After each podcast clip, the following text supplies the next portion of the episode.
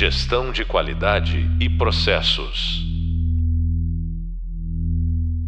Olá, esse é mais um podcast do curso Planejamento Estratégico na Cadeia de Suprimentos.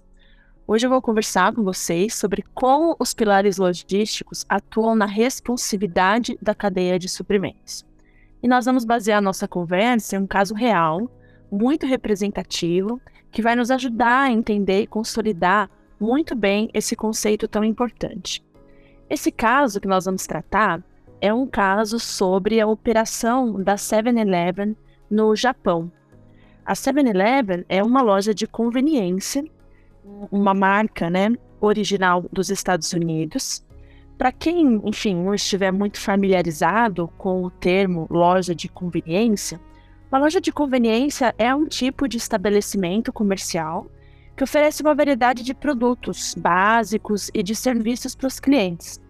Geralmente, essas lojas são localizadas em áreas urbanas ou suburbanas de fácil acesso e nós temos um conhecimento aqui no Brasil desse tipo de loja de estarem presentes em postos de gasolina. Esse é o comum para nós aqui no Brasil. Então, essas lojas onde a gente consegue comprar um pão de queijo, um sorvete, às vezes uma bebida ou um salgadinho, ou até mesmo um item diferenciado da alimentação, como uma pilha, um copo descartável. Esse é o nosso conhecimento de loja de conveniência. Geralmente elas funcionam por 24 horas, todos os dias da semana. E quando a gente pensa nesse tipo de loja em outros países, é um pouquinho diferente. E quando, como a gente está falando nesse podcast da operação da 7-Eleven no Japão, vale a pena também explicar para vocês como são as lojas de conveniência nesses outros países. Geralmente elas não estão localizadas em postos de gasolina, como nós estamos acostumados, e ela tem um mix de produtos bem mais variados. São lojas maiores que oferecem produtos mais diferentes ainda daqueles que a gente vê aqui no Brasil.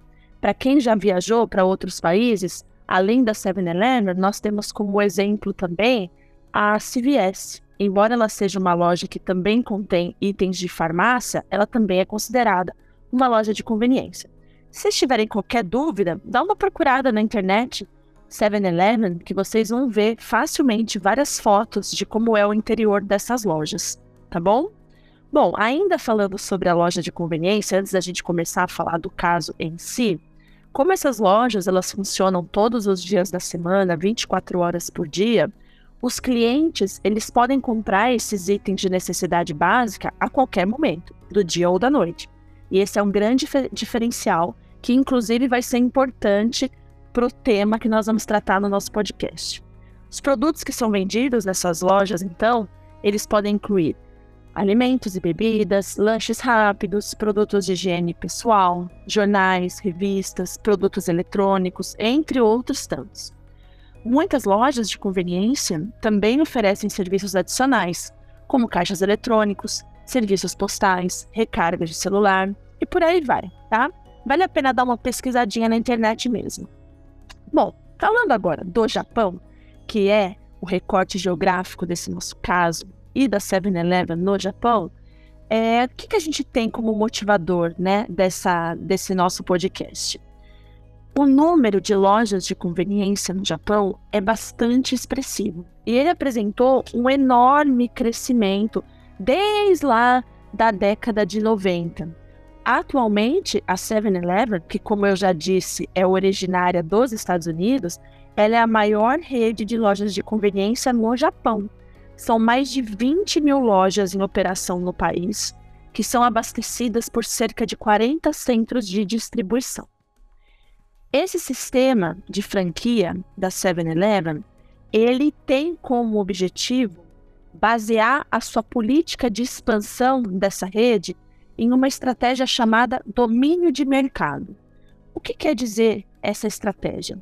Quer dizer que a entrada em qualquer novo mercado da 7-Eleven, ela era feita em torno de um cluster, de um agrupamento de 50 a 60 lojas que tinham o suporte de um centro de distribuição para abastecê-lo.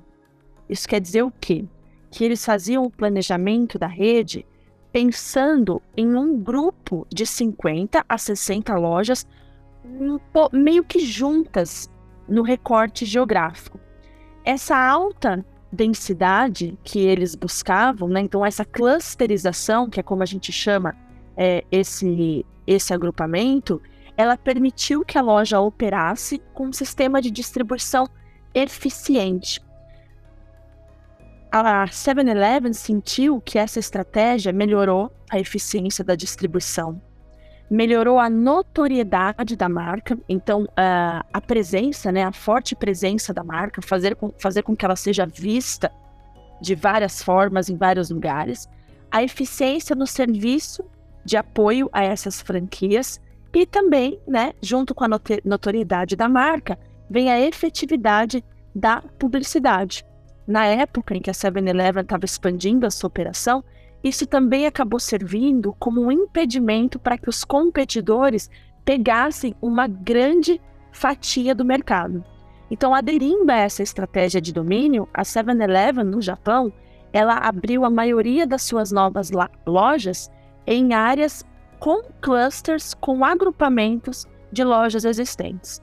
Vamos fazer um parênteses aqui. Nós já uh, estamos tratando dos termos responsividade e eficiência. Já discutimos um pouco como que essas duas diferentes estratégias atuam na cadeia de suprimentos. E nesse, nessa passagem que eu comentei com vocês, fica bastante claro como a operação já tende para uma dessas estratégias. Vocês percebem que eu acabei de falar que a 7-Eleven buscava colocar as suas lojas em grandes agrupamentos num recorte geográfico. O que isso quer dizer, gente? Isso quer dizer que dentro desse recorte eu tinha um grande número de lojas. Quanto mais instalações eu tenho em uma determinada área, mais próximo do cliente eu estou. Qual estratégia isso nos traz? A estratégia da responsividade. Então, eu aumento meu número de instalações para poder estar próximo dos meus clientes e diminuir o tempo com o qual ele é capaz de ter acesso aos meus produtos. Embora seja mais caro colocar muitas lojas dentro de uma determinada área, o meu objetivo na responsividade é garantir nível de serviço. Então, tudo bem ser mais caro. Lembram disso? O objetivo da cadeia responsiva é atender a necessidade dos clientes a qualquer custo. Então, essa estratégia está alinhada com a responsividade, ok? A gente vai voltar a falar dessas estratégias dentro desse caso ao longo da minha fala com vocês e também lá no finalzinho, quando eu vou pontuar algumas coisas uh, importantes do nosso, da nossa conversa. Então, vamos fechar o nosso parênteses e vamos aqui é, voltar para o nosso papo. Voltando a falar da estratégia do Japão, da 7-Eleven da 7 no Japão, o que, que é importante a gente saber também? Então, quanto mais próxima do cliente essas, essas lojas estivessem, né? A 7-Eleven, ela sentiu que além de trazer essas novas lojas para essas áreas, ela também podia continuar a abrir lojas nessas áreas urbanas densamente habitadas. Então, nós estamos falando de um sistema de abertura de lojas e nós também estamos falando sobre um sistema de expansão. Quais eram as responsabilidades da 7-Eleven no Japão e quais eram as responsabilidades dos proprietários das franquias? Vamos entender um pouco desse modelo de negócio. Então, pensando na responsabilidade da 7-Eleven como empresa, né? Como um aglomerado de franquias. Então, a responsabilidade da marca 7-Eleven era desenvolver suprimento e o mercado. Então, garantir o abastecimento dessas lojas e também que a presença delas no mercado fosse algo planejado e não apenas baseado na sorte proporcionar um sistema de pedido, então garantir que essas lojas tivessem um sistema consolidado para fazer os seus pedidos de re reposição, né, para fazer receber os produtos para abastecer os seus estoques. Pagar pela operação do sistema, fornecer todos os serviços contábeis necessários para que essas lojas pudessem operar, fornecer publicidade, instalar e remodelar essas instalações e, na época, pagar 80% dos custos dos serviços. Essas eram, essas eram as responsabilidades da 7-Eleven. Já os proprietários das franquias, quais eram as responsabilidades deles? Operar e gerenciar a loja, então fazer com que a loja acontecesse, atender os clientes, abrir e fechar a loja nos horários corretos, fazer com que os estoques estivessem sempre com a quantidade necessária de produtos e assim por diante, tudo o que precisa para que a loja possa funcionar normalmente. Contratar e pagar os funcionários, fazer os pedidos de reposição, então entrar em contato com o centro de distribuição da 7-Eleven para dizer quanto que precisava de cada produto para reabastecer o estoque, manter a aparência da loja e oferecer o serviço ao cliente. Então essas eram as responsabilidades do proprietário da franquia. Essas lojas, elas tinham mais ou menos 150 metros quadrados. E dentro desses 150 metros quadrados, o que é um espaço consideravelmente pequeno para uma loja que busca oferecer um mix bem variado de produtos, a 7-Eleven no Japão, ela oferecia para os seus clientes, vejam bem, a opção de escolher entre um conjunto de 5 mil SKUs. Isso pensando na operação. Pensando em cada uma das lojas, elas mantinham em média 3 mil SKUs. O que, que é um SKU? Um SKU é a sigla para Stock K Unit. Stock K Unit quer dizer o seguinte: unidade, chave de estoque. Cada produto é um SKU, pensando nas suas variações. Então vamos pensar num exemplo, né? Se eu tenho chicletes e eu tenho um refrigerante, eles têm SKUs diferentes códigos diferentes que caracterizam esses produtos. Se eu tenho um chiclete sabor morango e um chiclete sabor hortelã, também são SKUs diferentes, porque embora sejam chicletes, são variedades dentro do mesmo tipo de, do mesmo tipo de produto que fazem com que eles não sejam idênticos. Então, o SKU é como se fosse a identificação do produto, considerando todas as suas diferenciações. Pode ser uma diferenciação por tipo, pode ser uma diferenciação por sabor, no caso de um alimento ou de uma bebida, e pode ser uma diferenciação por tamanho também.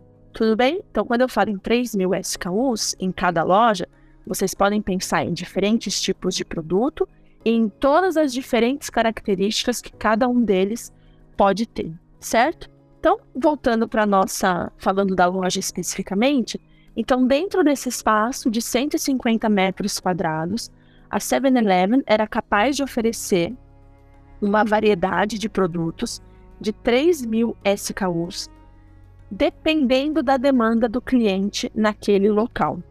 Isso é importante da gente pontuar. A 7-Eleven ela enfatizava uma ação regional de mercado para atender precisamente as preferências locais.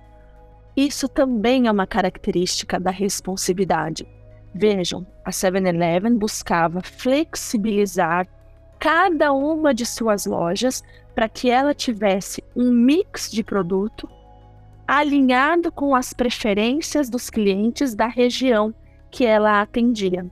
Então, quando a gente vai para uma situação de personalização do mix de produtos, a gente está dentro de uma característica da responsividade. Qual seria o oposto disso? Seria a padronização. Se todas as 7-Eleven, todo o Japão, tivessem o mesmo mix de produtos ou mix de produtos muito parecidos, a gente estaria falando de uma estratégia de padronização, que é uma estratégia mais barata, muito mais ligada à eficiência.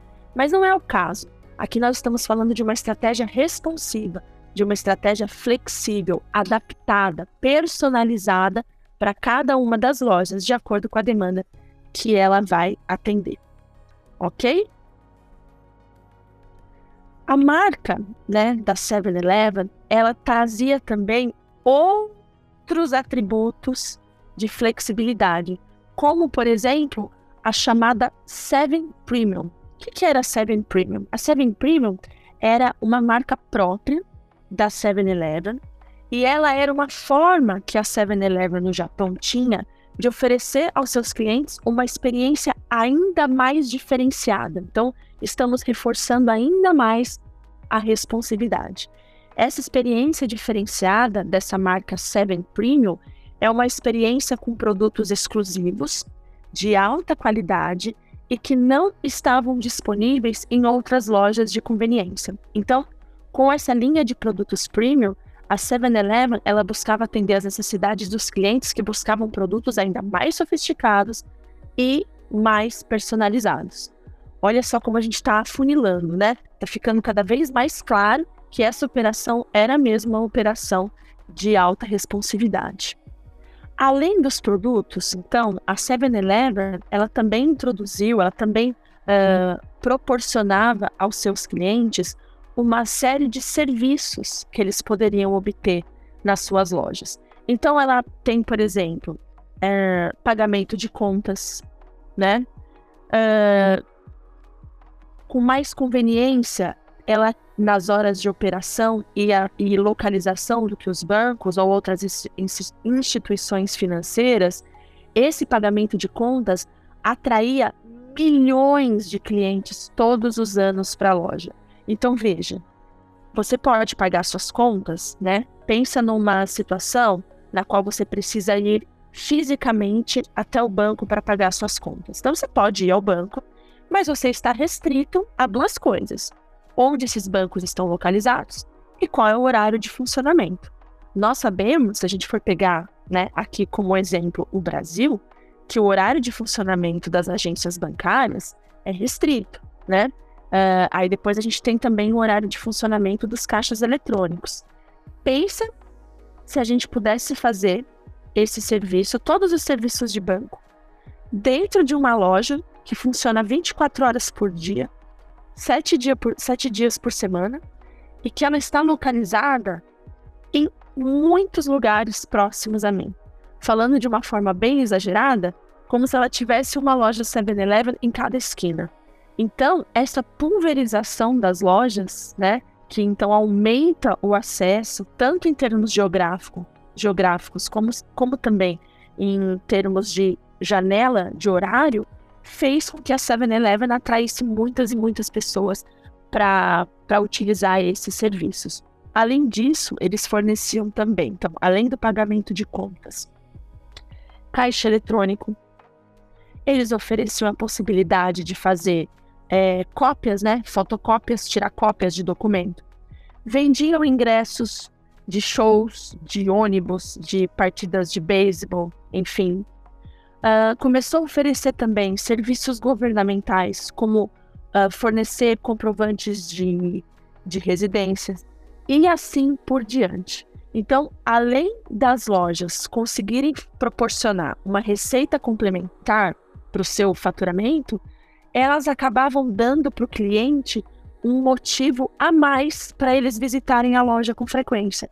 E, eventualmente, eles acabavam consumindo mais produtos, eles acabavam é, conhecendo a loja, caso eles ainda não conhecessem, acabavam virando clientes e assim por diante. Então, havia uma grande vantagem.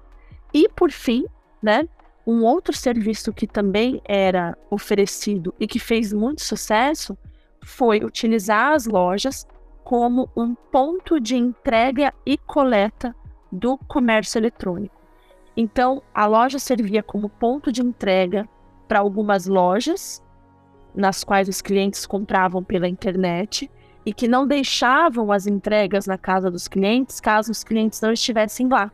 Então, eles começaram a usar a 7-Eleven como ponto de entrega e aí o cliente ia até a 7-Eleven para buscar esse produto. O que fazia com que clientes que não ficavam muito tempo em casa, por exemplo, não perdessem a oportunidade de receber aquela compra que eles fizeram pela internet. Além disso, a 7-Eleven também funcionava como ponto de coleta. Então, caso o cliente quisesse fazer uma devolução, então comprei um produto, não estou satisfeito ou não atendeu às minhas expectativas e eu quero devolver, ele podia fazer essa devolução numa loja da 7-Eleven. Foi feita uma pesquisa e essa pesquisa apontou que 92% dos clientes preferiam buscar os produtos que eles compravam online na loja de, de conveniência ao invés de receber esses produtos em casa. E isso é muito fácil de entender, né? Por conta da alta frequência com a qual uh, os clientes japoneses acabavam visitando essas lojas de conveniência. Como eles já iam até essas lojas com muita frequência, era muito esperado que eles preferissem mesmo já coletar, né, pegar o produto que eles compraram ali, do que ficar esperando por esses produtos em casa.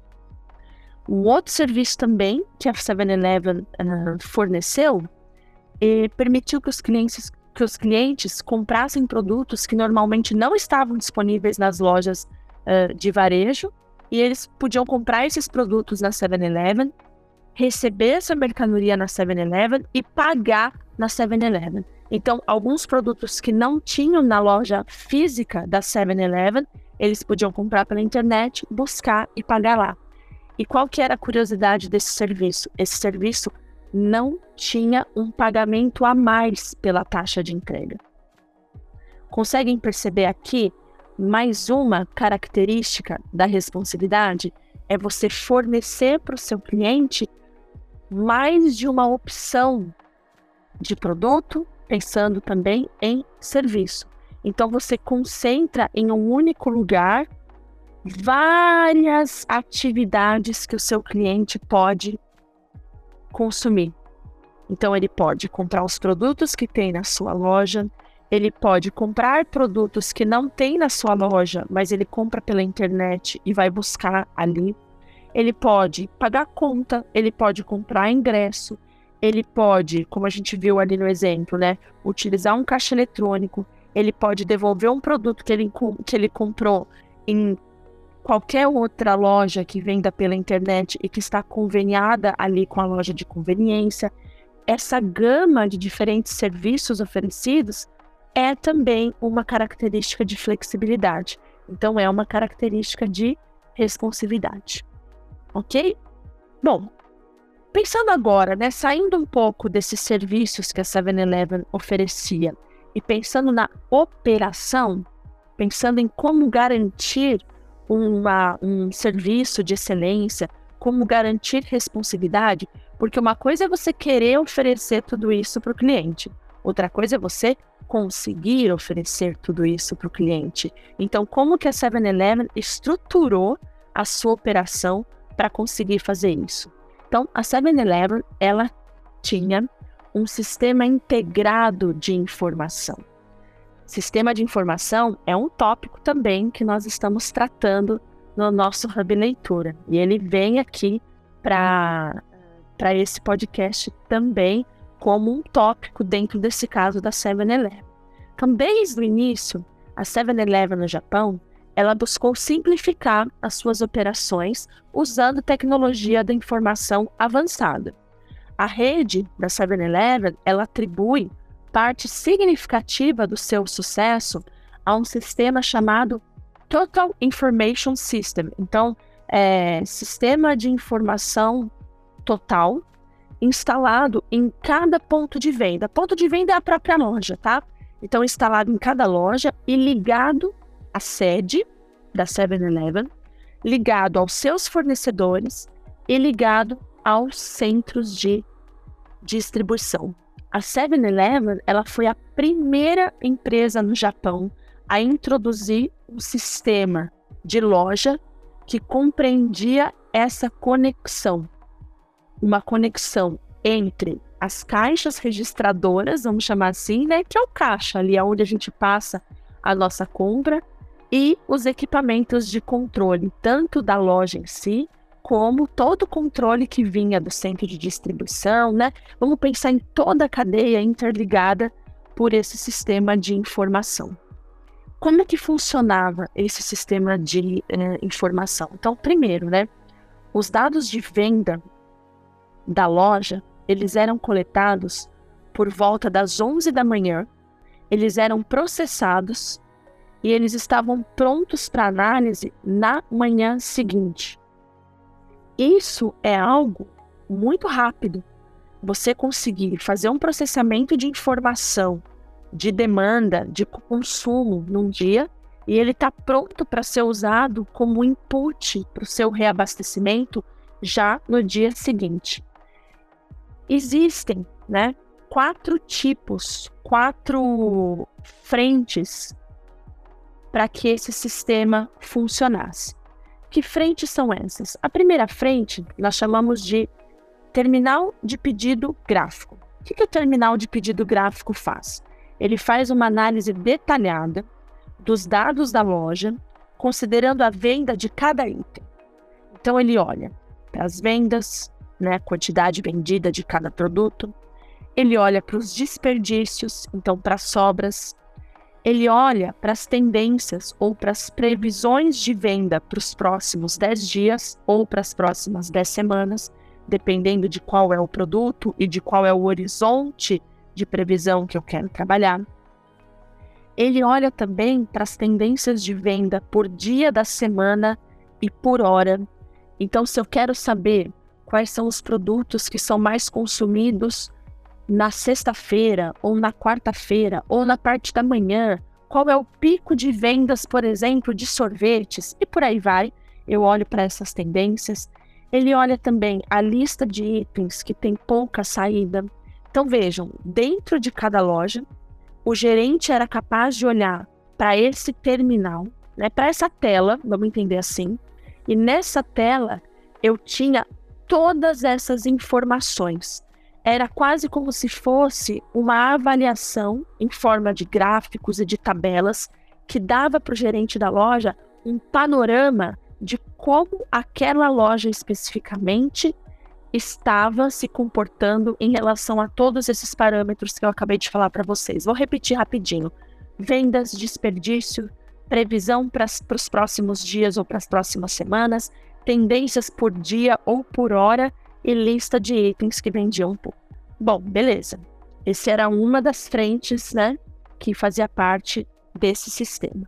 Outra frente era o chamado terminal de scanner. O que é o terminal de scanner? Quando a loja recebia um pedido, então recebia um carregamento, uma carga, essa carga, esses produtos, eles eram lidos por esses scanners. Então, os códigos de barra eram lidos e imediatamente já era possível conferir se o que aquela, o que aquela loja estava pedindo batia com o que ela estava recebendo. Então, se eu pedir 14 bandejas de iogurte, eu vou conferir se o que eu estou recebendo foram 14 bandejas de iogurte e isso era feito através desses leitores de código de barras. Qual é a vantagem disso, gente? A vantagem é que antes os motoristas faziam a entrega, né, os motoristas dos caminhões que vinham fazer a entrega na 7-Eleven, e eles tinham que ficar esperando um tempão para que a entrega fosse conferida por algum atendente da loja. Isso fazia com que o caminhão ficasse ali parado, apenas esperando, não sendo produtivo. Esse terminal de scanner trouxe uma agilidade para o sistema de entregas muito grande. Temos aqui então o que? De novo, uma característica de responsividade, um investimento numa tecnologia que torna o processo de entrega e recebimento mais rápido e faz com que tanto a loja como o sistema de entrega da 7-Eleven sejam mais ágeis. Isso é uma característica da responsividade, certo? Outro componente desse sistema integrado de informação é o chamado registrador de ponto de venda. O registrador de ponto de venda, que é né, o caixa onde a gente passa os nossos produtos, ele tem um papel fundamental na, na agilidade do sistema. Por quê? Assim que um cliente comprava um item, e pagava no caixa, a venda e outros dados do cliente, como a idade, se uh, da, daquele cliente, aonde aquele cliente mora, tudo isso era registrado e transmitido para a sede por meio desse sistema. E aí esses dados, eles eram analisados, atualizados e enviados de volta para a loja por essa rede integrada todos os dias. De forma que essas informações iam lá para aquele terminal gráfico. Lembra do terminal gráfico, onde o gerente pode olhar as informações? E com essas informações, ele conseguia atender melhor os seus clientes e fazer melhor o planejamento do pedido. Então, ele podia associar o consumo de determinado produto com, por exemplo, a idade do cliente e direcionar os produtos que ele ia vender na loja de acordo com essa característica da sua demanda, de acordo com o perfil da sua demanda. E, finalmente, o último uh, componente desse sistema é o computador da loja. Então, é o sistema mais local, né? Esse computador da loja, ele era ligado à rede 7-Eleven, ele era ligado a esse registrador da loja, que é o caixa que eu acabei de falar, e também ligado ao terminal de pedido gráfico e também ao terminal de scanner. Então ele era a ligação entre tudo. Ele se comunicava entre essas várias fontes de entrada, ele fazia um, um, rastreamento do estoque, ele fazia um rastreamento das vendas da loja, ele fazia pedidos, então ele via qual é o nível do meu estoque, quanto que eu estou vendendo e já disparava pedidos para o centro de distribuição, de forma que aqueles produtos que estavam tendo o estoque uh, sendo reduzido, né, baixando, ele já era sinalizado para o centro de distribuição para eles planejarem uma entrega para que aquele produto não ficasse em falta. Então, olhem só a importância do sistema de informação para garantir a responsividade é, dessa rede, né? Então, esse sistema de informação ele permitia que as lojas da 7-Eleven elas fizessem um confronto, né? Elas é, alinhassem melhor a oferta e a demanda. Então, o pessoal da loja podia ajustar o mix de mercadorias que eles iam ter nas prateleiras de acordo com os padrões de consumo durante o dia. Então, por exemplo, itens que eram muito vendidos, que eram populares no café da manhã, eram estocados bem cedinho durante o dia, enquanto itens que eram mais vendidos para o jantar, eles eram estocados no início da noite. Então a loja ela conseguia modular a sua operação de acordo com o comportamento da demanda. E isso, claro, só era permitido por conta desse sistema. A identificação de itens com pouca ou com nenhuma saída permitia que uma loja convertesse espaço da prateleira para introduzir novos itens. O que quer dizer isso? Eu liberava espaço na minha loja, então eu tirava das minhas prateleiras itens que tinham poucas saídas e colocava itens que vendiam mais. Isso faz todo sentido, né? Essa flexibilidade, essa capacidade de rapidamente adequar a sua operação de acordo com o comportamento da sua demanda, o que, que é? Mais uma vez, uma característica das, uh, das estratégias responsivas, né? Para a gente ter uma ideia, pensando em números, cerca de 70% dos itens que eram vendidos em uma loja da 7-Eleven mudavam no decorrer de um ano. Então, né, eu tinha uma mudança na preferência dos consumidores e, consequentemente, uma mudança nos itens que eu deveria vender. Cerca de 100 novos produtos eram introduzidos por semana. E ao introduzir um novo produto, a gente precisava levar em consideração a decisão se a gente ia continuar a estocar esse produto ou não, de acordo com a forma com a qual a demanda se comportasse. E pasmem, na 7-Eleven, por conta dessa rapidez do sistema e essa agilidade, essa capacidade para poder analisar os dados da demanda, essa decisão se um produto novo continuava ou não a ser vendido, ela era tomada em apenas três semanas. Então, cada item na prateleira era capaz de contribuir tanto para as vendas quanto para a margem de lucro sem ocupar espaço em vão. Por quê? Porque aquele produto só ficava na prateleira se de fato as minhas informações de demanda mostrassem que valia a pena manter aquele produto. Vocês percebem que nós temos então uma situação na qual há um investimento, né? Um sistema de informação como esse, ele exige um investimento, exige que dinheiro seja aplicado, mas ele traz contribuições muito grandes para minha operação. Eu tenho a capacidade de adaptar o meu negócio rapidamente e, no final das contas, eu perco menos dinheiro. Eu espero que, com essas, uh, essas pontuações que eu estou fazendo, vocês estejam conseguindo visualizar as características dessa operação aliadas aos conceitos de responsividade que nós estamos trabalhando. Para finalizar o nosso podcast, eu quero falar sobre um outro pilar super importante do, uh, da logística, que seria a distribuição e o transporte. Por que, que eu estou falando desse pilar? Nós já falamos sobre o pilar instalações e nós já falamos sobre o pilar informação. Falamos também sobre o pilar do transporte um pouquinho, mas agora a gente vai falar um pouco mais de força sobre ele para fechar, né, essa essa esse alicerce, vamos dizer assim, das operações logísticas. Vamos falar então do sistema de distribuição para fechar. A chave para entrega nas lojas da 7-Eleven era chamada de sistema de entrega combinada.